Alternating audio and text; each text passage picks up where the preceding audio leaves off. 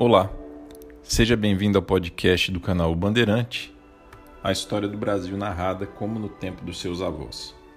Neste, que é o 13º episódio, eu reúno os áudios de quatro vídeos que eu publiquei no meu canal do YouTube e eles tratam respectivamente dos seguintes temas. O primeiro, uma breve biografia do descobridor do Brasil, Pedro Álvares Cabral. Em seguida,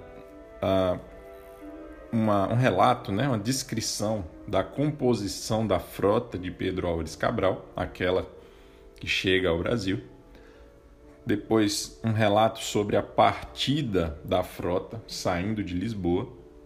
E por último, um relato do que, que aconteceu durante a viagem do descobrimento, desde a partida em Lisboa até a chegada no litoral brasileiro, onde hoje é a Bahia, tá certo? Espero que seja útil, espero que aproveite. Não deixe de se inscrever no meu canal do YouTube, caso esteja ouvindo aqui pelo YouTube, curtir, compartilhar, comentar. Se estiver ouvindo em alguma plataforma de áudio da sua preferência, como Spotify, Google Podcasts, Apple Podcasts e várias outras, é, não deixe de assinar e compartilhar esse conteúdo com amigos, conhecidos e familiares que tenham interesse na história do Brasil. Um abraço e até a próxima. Vamos conhecer um pouco hoje sobre o Pedro Álvares Cabral. Ele que foi o, o líder, né, o chefe da expedição que acabou descobrindo o Brasil, entre aspas, né? Ou achando o Brasil. Ah, essa expressão, né?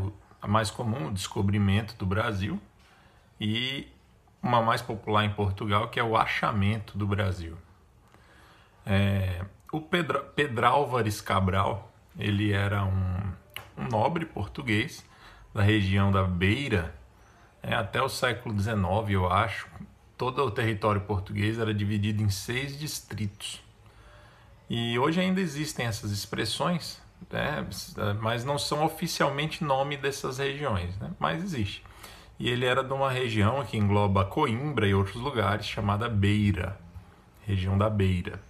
Então ele era um nobre dali e o Pedro Calmon tem uma frase que é assim, que ele era membro da melhor gente da beira, né? Então assim, de uma família tradicional daquela região.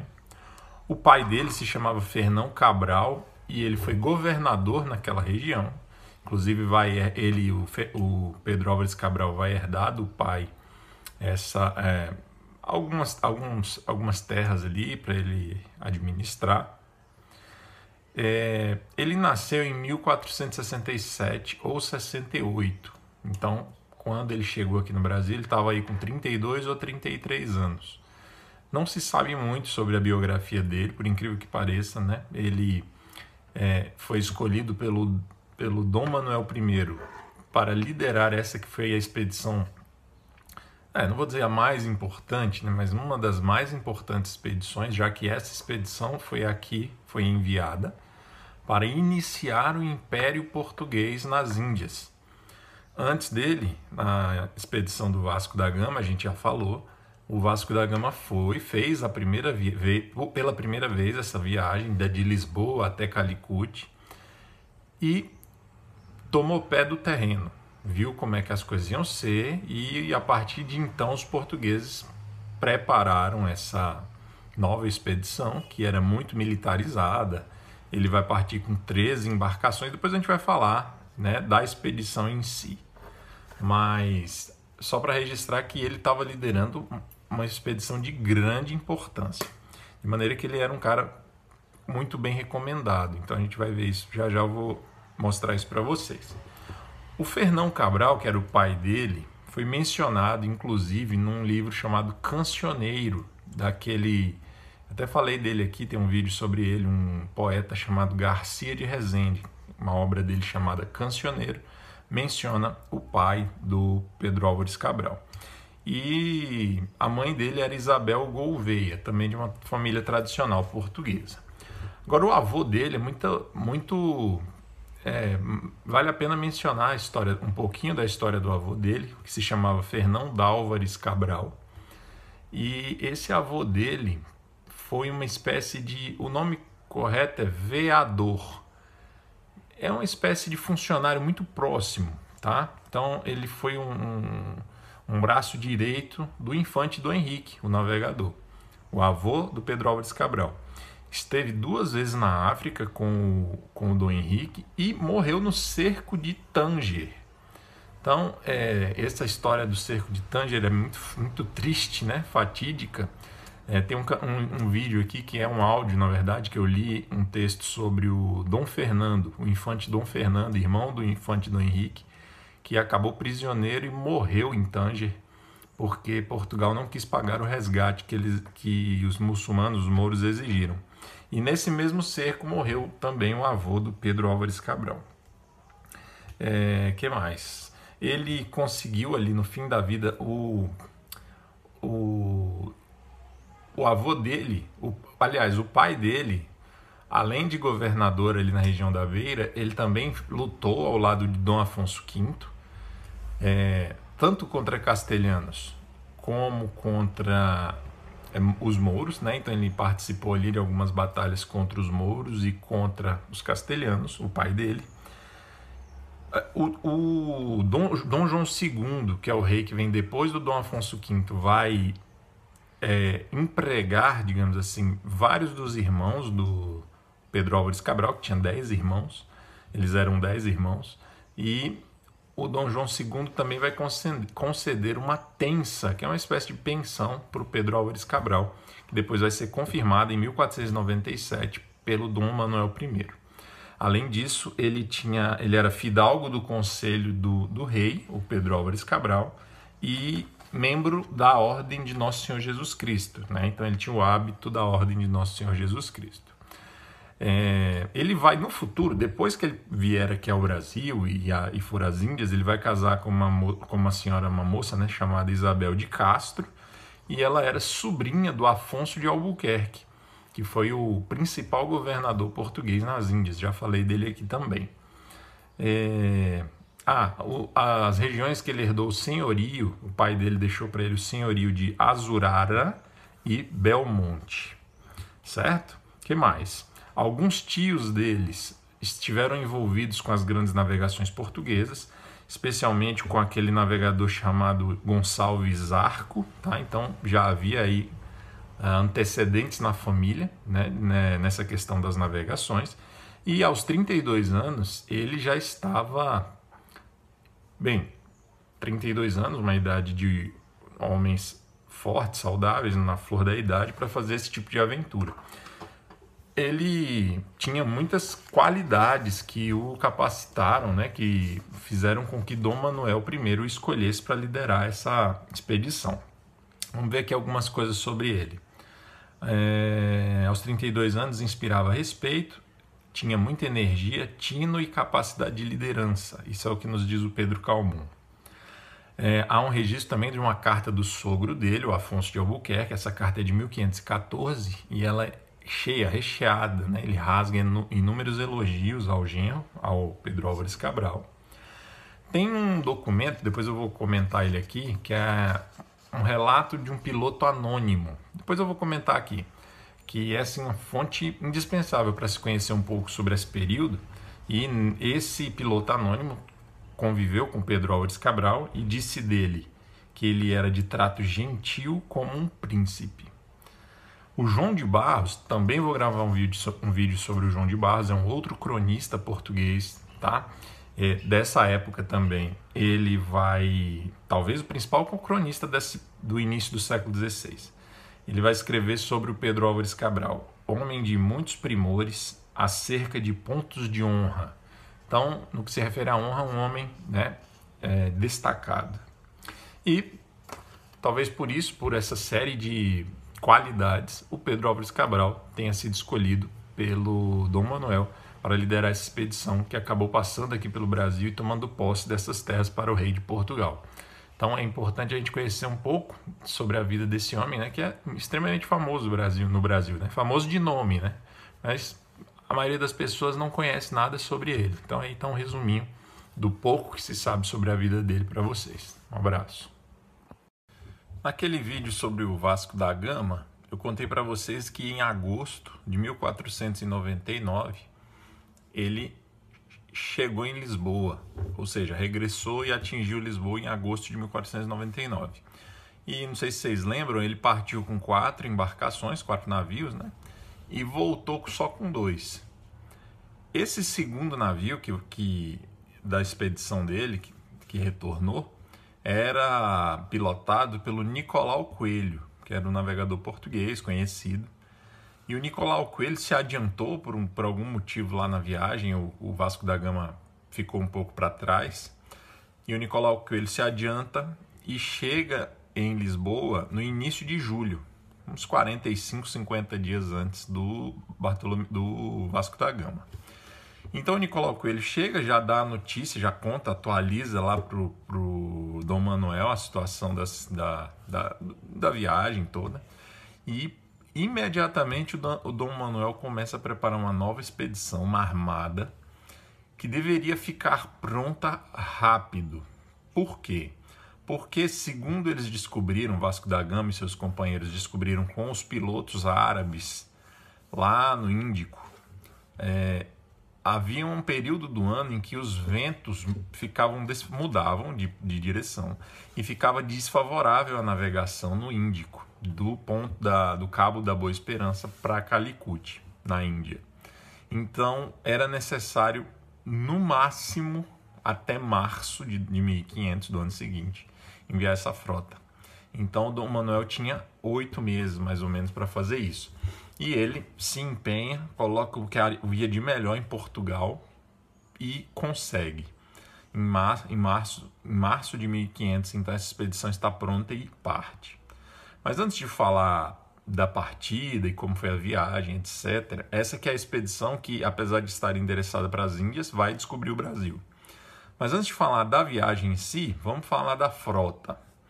Então, primeira coisa, essa frota, como eu disse, demorou oito meses para ficar, ficar pronta. Foram 13 naus e divididos em dois grupos, tá? É, 11, 11 navios iriam para as Índias e dois iriam para Sofala, que fica onde hoje atualmente ficava, onde hoje atualmente é Moçambique, no litoral oriental da África, do outro lado da África. 13 naus é bem mais do que as quatro de Vasco da Gama. E, como eu já falei, tem um motivo para isso: a necessidade de estar pronto para impor militarmente uh, os interesses portugueses lá. Né? Então, Vasco da Gama sabia que não era provável conseguir negociar ali é, sem força militar. Então, nessas três embarcações, nesses três navios, vão partir aproximadamente 1.200 homens. Grande parte deles eram militares. O próprio, o próprio é, Pedro Álvares Cabral não era assim. Ele tinha histórico na família de navegadores, mas ele, o forte dele não era isso. Ele não era um navegador. Ele era muito mais um militar. Tá? Então, assim, é, apesar dele ser o líder da expedição, ele era o líder militar, digamos assim. Não que fosse um ignorante em matéria de navegação, mas não era a especialidade dele. Muito bem. Vamos ver então como eram essas três embarcações aqui rapidamente. Eu fiz um resuminho aqui, vou comentando para vocês. Então, primeiro, tinha a nau Capitânia, que era a principal, onde foi o, o Pedro Álvares Cabral, o Pero Vaz de Caminha, que foi o escrivão. Esse caminha, ele estava indo para se tornar o escrivão, uma espécie de contador da feitoria que os portugueses iam estabelecer na Índia, tá? Além, de, além dos dois, ia também um cara chamado Aires da Cunha, que ia ser o feitor mor, uma espécie de governador lá da feitoria dos portugueses na Índia, desse entreposto comercial que eles iam criar na Índia. E além disso, ia nessa embarcação também, assim, estamos falando de nomes mais conhecidos, né? O mestre João, que era uma espécie de físico, astrônomo e médico, então assim, um personagem, ele vai ficar bem conhecido porque ele vai escrever uma carta para o rei Dom Manuel também, além do Peru Vaz de Caminha. Depois eu vou comentar essa carta aqui. Tá, então é provável, ele não sabe qual é o nome dessa embarcação, qual nome ela, é, que embarcação foi essa da capitânia. Mas alguns acham, alguns consideram que provavelmente foi a nau São Gabriel, a mesma que o Vasco da Gama navegou para as Índias dois anos antes. É, a, aí tinha uma segunda nau que era onde ia o segundo homem, né, o segundo líder, o que substituiria Cabral se fosse necessário. Chamava-se Sota Capitânia. A capitânia era a principal e a segunda era a Sota Capitânia. É, o comandante era o vice-comandante da armada como um todo, era o Sancho de Tovar. É, essa embarcação se chamava embarcação é, El Rei e o piloto era Pero Escobar, que vai ser assim o principal piloto dessa, dessa expedição. Aí aparecem mais cinco embarcações que o nome delas ficou hum, desconhecido, perdido por muito tempo, até que o, o, o, Van Hagen vai encontrar na Torre do Tombo um documento incompleto, um documento confuso, mas ele vai interpretá-lo e vai encontrar o nome de outras cinco naus. Então, são os seguintes: nau Espírito Santo. Essa nau ela era pilotada pelo Simão de Miranda de Azevedo. Outra era Santa Cruz, reparem na conotação religiosa dos nomes, tá? Outra era Santa Cruz, e essa era pilotada pelo Aires Gomes da Silva. A terceira é a Flor de la Mar, ela era pilotada pelo Vasco de Ataíde. A quarta se chamava Vitória, e o piloto era.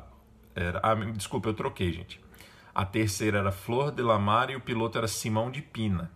E a quarta, sim, chamava Vitória e o piloto, sim, era Vasco de Ataíde. A quinta se chamava Espera e o piloto era Nicolau Coelho, o famoso Nicolau Coelho, aquele que voltou e deu a notícia do Dom Manuel das Índias, tá? Muito bem. Então a gente vamos contar. Tem a nau Capitânia, tem a nau Sota Capitânia e tem essas outras cinco: Espírito Santo, Santa Cruz, Flor de la Mar, Vitória e Espera. São sete, então. A oitava é a nau São Pedro, o piloto era Pedro de Ataíde e a nona era uma naveta, não tinha nome, tá? Era uma naveta, uma pequena embarcação, pequena proporcionalmente às outras, e era só para mantimentos. Ela era governada, navegada, pilotada pelo Gaspar de Lemos, tá? E então estamos em nove, né? São treze. Havia mais duas que compunham as onze embarcações da primeira divisão. Lembrem-se que eram duas divisões. Uma ia para as Índias, com 11 embarcações, e a segunda ia para Sofala, com duas embarcações. Então, aí, para completar as 11 da primeira divisão, havia mais duas embarcações privadas. Essas nove é, é, é as expensas da coroa. E essas outras duas são privadas. Uma se chamava Anunciada, e ela era pilotada pelo Nuno Leitão da Cunha, e a décima primeira não tinha nome, era uma, uma, pequena, uma pequena nau mercante pilotada por um tal de Luiz Pires. E aí a gente fecha a primeira divisão, as 11 embarcações que iam para as Índias.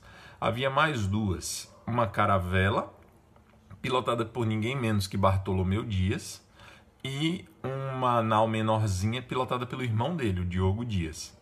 Então esses dois iriam para Sofala, atual Moçambique, tá? É, então aí fechou. Essa era a frota do, do, do, Pedro, liderada pelo Pedro Álvares Cabral, e ela tinha o objetivo de estabelecer um entreposto comercial, uma feitoria nas Índias. É, ela estava ainda equipada militarmente para, se preciso, subjugar a força do Samorim hindu que tinha lá na Índia e a resistência dos inimigos, dos comerciantes inimigos que eram mouros, muçulmanos. Além disso, a gente pode mencionar, tem um vídeo aqui, um dos primeiros que eu gravei esse ano, acho que é o segundo, é o terceiro, que é sobre o Frei Henrique de Coimbra. O Frei Henrique de Coimbra é o frei que vai na, na Armada de Cabral e vai rezar a primeira missa aqui no Brasil. Ele liderava outros frades franciscanos, se eu não me engano, ele era ele e mais sete frades franciscanos. Além desses, haviam também padres seculares, sem ser religiosos de uma ordem, né? padres comuns que iam nessa, nessa armada.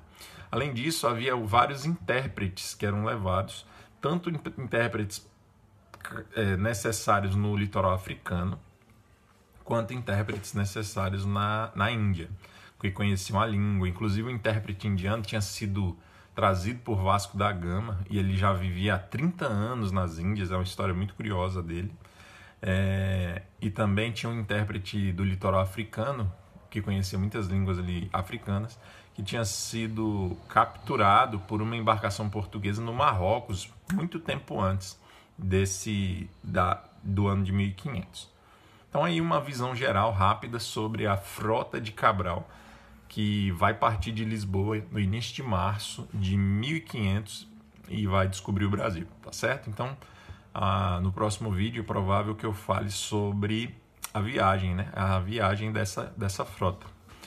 Pelo menos a primeira parte da viagem quero falar no próximo vídeo, que é a primeira parte que é de Lisboa até o Brasil, tá? Um abraço. Depois de oito meses de muita correria, quando tudo ficou pronto para a armada, para a esquadra de Pedro Álvares Cabral partir, foi feita uma grande cerimônia, como era de costume, antes da partida. E vou, vou contar para vocês aqui como é que foi essa preparação antes da partida, porque dá uma ideia da importância que aquele fato, da importância do significado daquele fato para Portugal e para a Europa. Então ocorre o seguinte: a data da partida foi marcada para 9 de março de 1500, que era uma segunda-feira. E no dia anterior, no dia 8, era um domingo, seriam feitos todos os festejos, as celebrações. Então, desde o sábado, dia 7, em Lisboa, mandou o rei mandou artesãos, é, tapeceiros, enfim, mandou pessoas que trabalhavam com isso ornamentarem com muito luxo uma ermida que ficava em Lisboa, que tinha sido construída quase 100 anos antes pelo Dom Henrique, o infante, que é uma espécie de padroeiro das grandes navegações portuguesas. Essa ermida se chamava. Deixa eu ver se eu encontro aqui. Ermida de São Jerônimo. Bem, é, qual que era o objetivo do, do Dom Manuel? Dom Manuel queria causar um grande impacto na Europa, já que, como Lisboa já era o centro dessas, das grandes navegações europeias, né, todos os países, todos os reinos interessados de alguma forma nisso. Tinham seus espiões, comerciantes, pessoas infiltradas, enfim, é, os olhos da Europa estavam voltados para Lisboa naquele momento. O Dom Manuel sabia disso e ele queria causar uma grande impressão, ele queria impactar a Europa com aquele acontecimento. Então, durante nove, oito, nove meses, ele se preparou e no dia 8 de março estava tudo pronto para essa grande celebração, para essa grande festa. Havia espiões é, venezianos, genoveses, havia comerciantes é, castelhanos, ingleses, é, havia funcionários públicos, é, o pessoal de embaixadas de outros países. Então ele queria realmente causar uma boa impressão. Tá, então lá nessa ermida, construída pelo Dom Henrique, foi preparado tudo. E no dia 8, então no domingo, às 9 da manhã, chegou o cortejo real. Ao lado direito do altar foi construído um grande dossel, que era para abrigar o rei e a sua corte. O rei convidou Pedro Álvares Cabral para estar ali com ele. E às 9 horas em ponto o cortejo chegou, eles entraram, dentro da, da capela já estava ali grandes personalidades, né? Os capitães dos navios, os banqueiros que haviam financiado, patrocinado tudo aquilo ali, é, pessoas da nobreza. Então ali estava tudo pronto para fazer a, a missa. Então, às 9 horas, Dom Diogo Ortiz, que era bispo de Ceuta, no norte da África, possessão portuguesa. É, esse bispo também, curiosamente, ele era matemático e cosmógrafo, tá? Ele, inclusive, esse bispo foi um dos que, algum, algumas décadas antes, pouco mais de uma década antes, havia rejeitado é, apoiar os projetos de Cristóvão Colombo, é, esse Dom Ortiz. Muito bem, então ele vai rezar a missa e após o sermão, após a homilia, o que, que vai acontecer? ele vai pegar uma grande bandeira da Ordem de Cristo.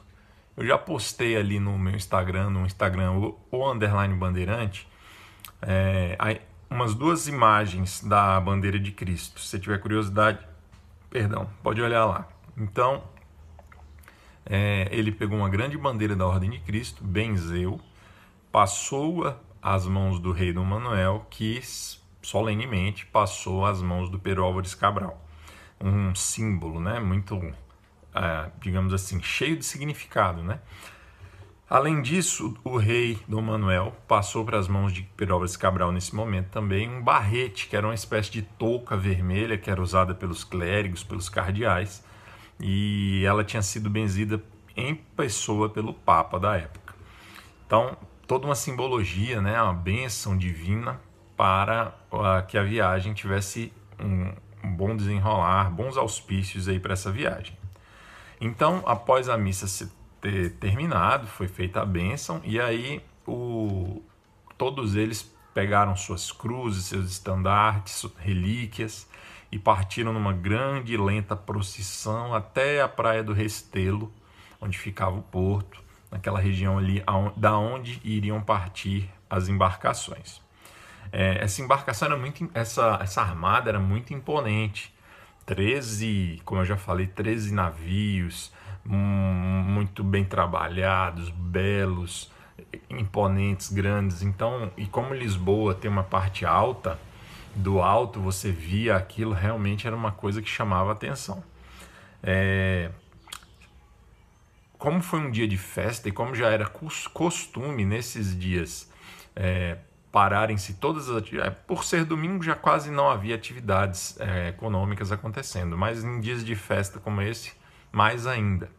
Então, todos os campos, todas as praias por onde iriam, iria passar a, a, a armada quando partisse, tudo estava repleto de gente com roupas, suas melhores roupas, tocando seus instrumentos musicais, fazendo saudações. Então, Portugal parou realmente, principalmente a região de Lisboa. Outra coisa, todo mundo que tinha embarcações estava ali salpicando o oceano, próximo ali às grandes embarcações, então uma verdadeira festa. É, bem, depois disso então, a, quando chegou o final do dia ali, do dia 8, o, o rei Dom Manuel fez uma última cerimônia, entregou para o Perópolis Cabral as instruções, depois eu vou falar dessas instruções, as últimas instruções para o Perópolis Cabral, entregou também o estandarte real oficial e fez a cerimônia do beijamão e se despediu dos, é, dos, dos que iriam navegar. É, depois disso, começou a ser feito os últimos preparativos de, de última hora, né? Para que no dia 9, no dia seguinte, logo pela manhã, fosse feito. Aliás, o embarque foi feito durante toda a noite e no dia 9, diante dos olhos do mundo, podemos dizer assim, ou pelo menos da Europa, simbolizados ali naquela, é, naquela cidade ali cosmopolita que era Lisboa, partiu a, a maior armada que Portugal já havia preparado até então. Tá certo? Então foi isso, pessoal. 9 de março de 1500, partiu de Lisboa então. 13 navios partiram de Lisboa em direção às Índias.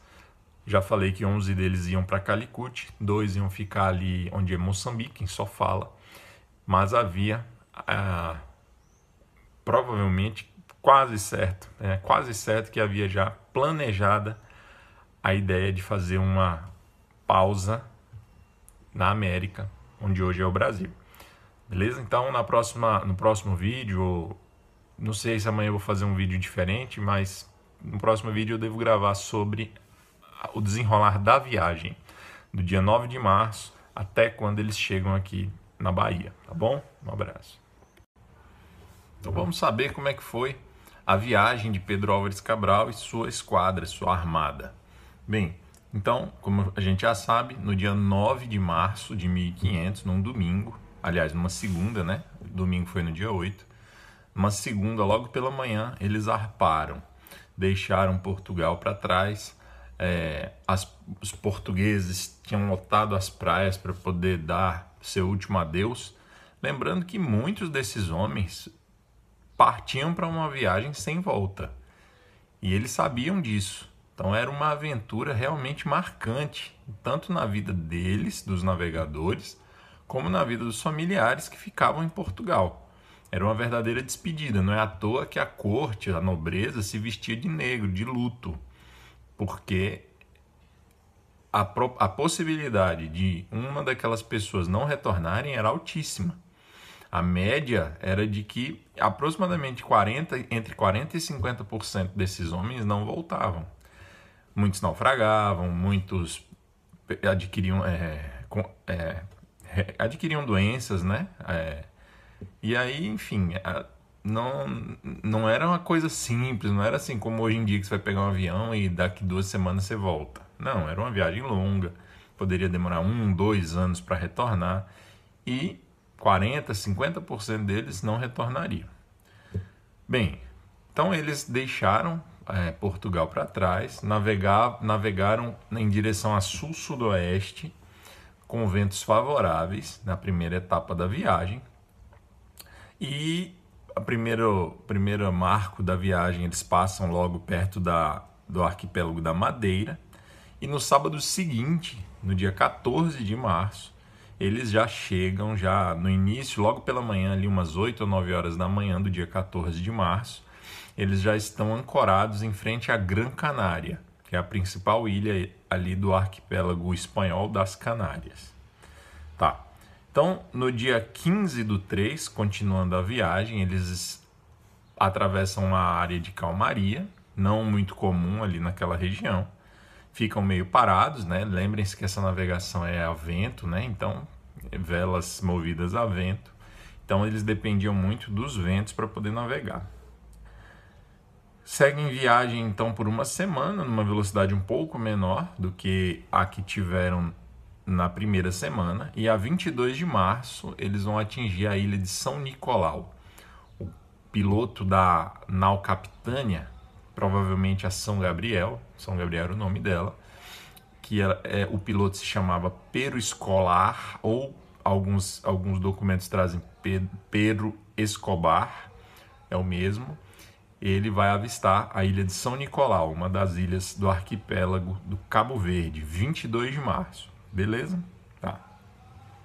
No dia seguinte, em 23 de março, vai acontecer uma pequena, bem, pequena não, uma tragédia, né? É, eles estavam navegando ali próximo ao Cabo Verde. Ali existe um. Não, não se sabe exatamente o que aconteceu, mas ali existe um problema que é poeira da região saariana que torna a visibilidade um pouco difícil na próxima ali a, a Cabo Verde, em algum, algumas épocas do ano e tal. Tinha esse problema. E aí o que aconteceu foi o seguinte: de repente eles se deram conta, é, os outros, as outras embarcações se deram conta de que uma delas, uma das 13, tinha sumido. Era a embarcação do Vasco de Ataíde. Então, é, eles passaram dois dias procurando e não encontraram e, e seguiram viagem. Essa embarcação se perdeu. Eles não sabiam exatamente o que tinha acontecido naquele momento, mas o fato é que essa embarcação não voltou a Portugal não deu mais notícias e não ela se perdeu. Então, provavelmente o que aconteceu?